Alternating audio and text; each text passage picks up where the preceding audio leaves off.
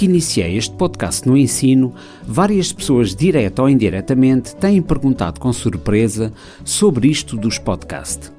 Afinal, o que é? Mas o vídeo no YouTube não é mais eficaz? Esta é uma das perguntas. Para vos dar uma ideia do fenómeno a nível internacional, a Apple anunciou que em 2018 tinha na sua plataforma iTunes mais de meio milhão de podcasts ativos. Lembro que o iTunes da Apple é o principal diretório de podcasts a nível global. Na prática, não podemos carregar episódios diretamente para o iTunes para serem alojados, mas podemos e devemos submeter o nosso podcast para ficar no seu diretório e assim ser facilmente encontrado por outros agregadores e pelos motores de busca. Só nos Estados Unidos, 50% das casas com internet acedem a podcasts. Estamos a falar de um universo de 60 milhões de lares. Impressionante, não acham? Se estiver a pensar lançar um podcast, este é um ótimo momento, até porque, dependendo do seu tema e da sua abordagem, em Portugal arrisca-se mesmo a ser pioneiro.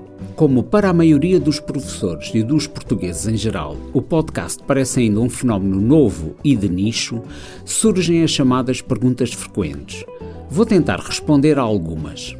Se já ouviu alguns dos episódios anteriores, já sabe que não é complicado nem dispendioso criar o seu podcast.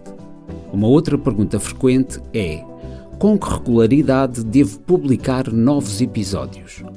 O mais importante é ser regular e consistente. Mas se estiver em dúvida, a regularidade semanal é um bom começo. Mas se quiser começar com uma periodicidade quinzenal ou mensal, nada contra. O importante é que os seus ouvintes não sejam defraudados nas suas expectativas.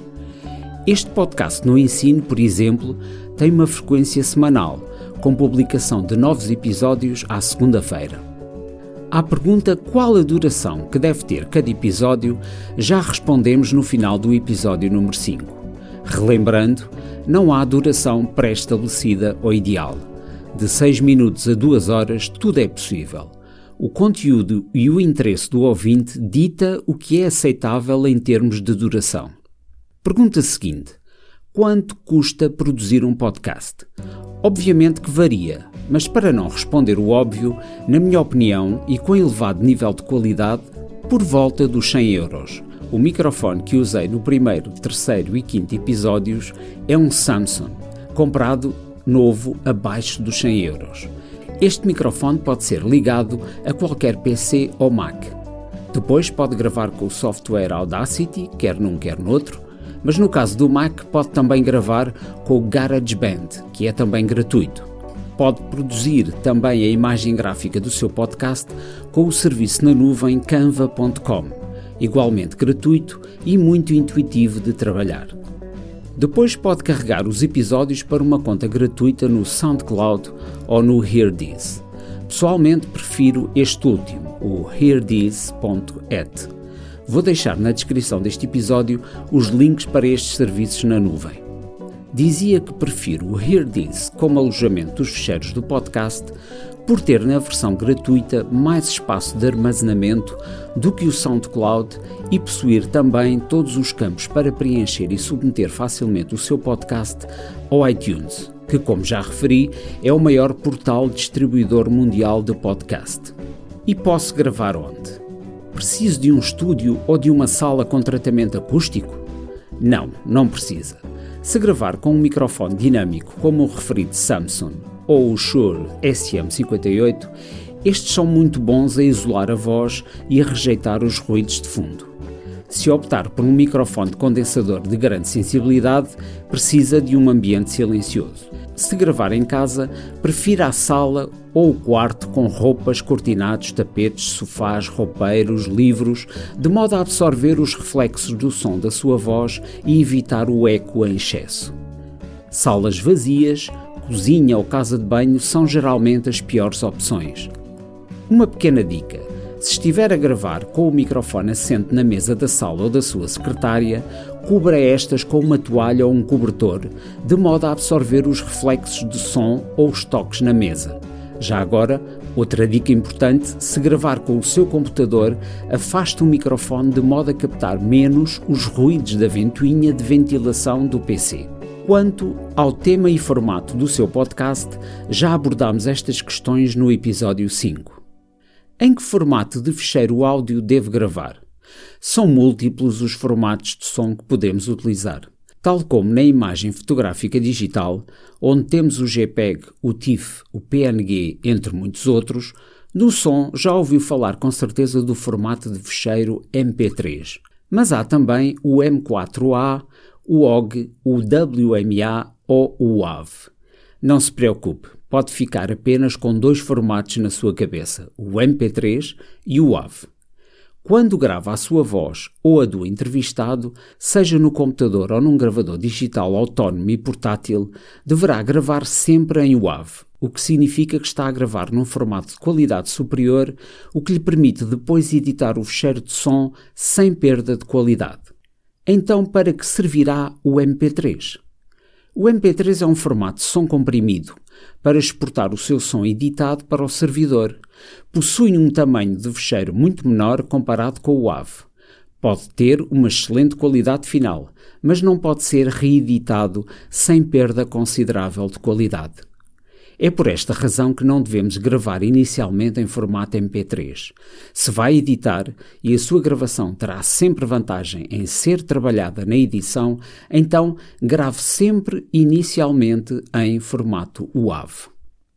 Afinal, quão importante é a qualidade do som? Sim, é importante conseguir uma qualidade mínima que agrade ao ouvinte e não ponha em causa a sua credibilidade como produtor e editor.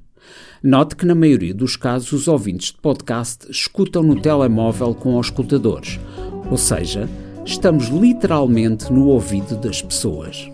A pergunta frequente relacionada com a anterior é: Mas eu preciso ter uma boa voz, uma voz de rádio? Se lhe dizem que tem uma boa voz ou já fez rádio ou teatro, excelente. Mas se tem uma voz banal, como é o meu caso, não se preocupe, todas as vozes são boas para gravar um podcast. A voz, a técnica de narração, a gravação e a edição, tudo isso se treina.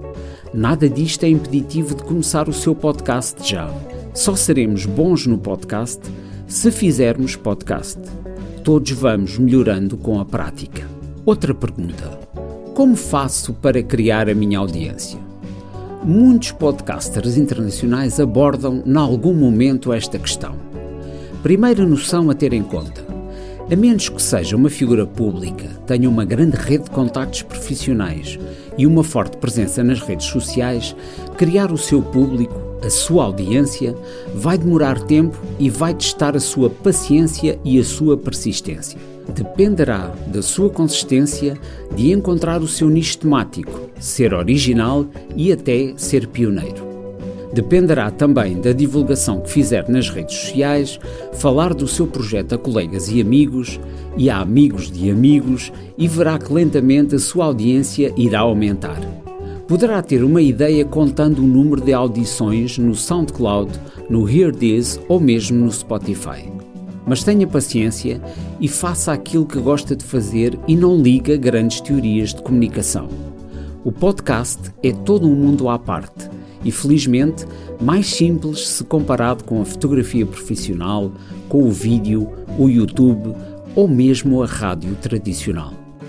Este episódio foi registado com o gravador digital Tascam DR22WL, em ambiente controlado. Trata-se de um pequeno gravador digital portátil que grava com excelente qualidade. Mais informações na descrição deste episódio. Continuo desse lado à escuta e divulgo o podcast no ensino a colegas e amigos. Eu sou Luís Escudeiro e este é o podcast no ensino.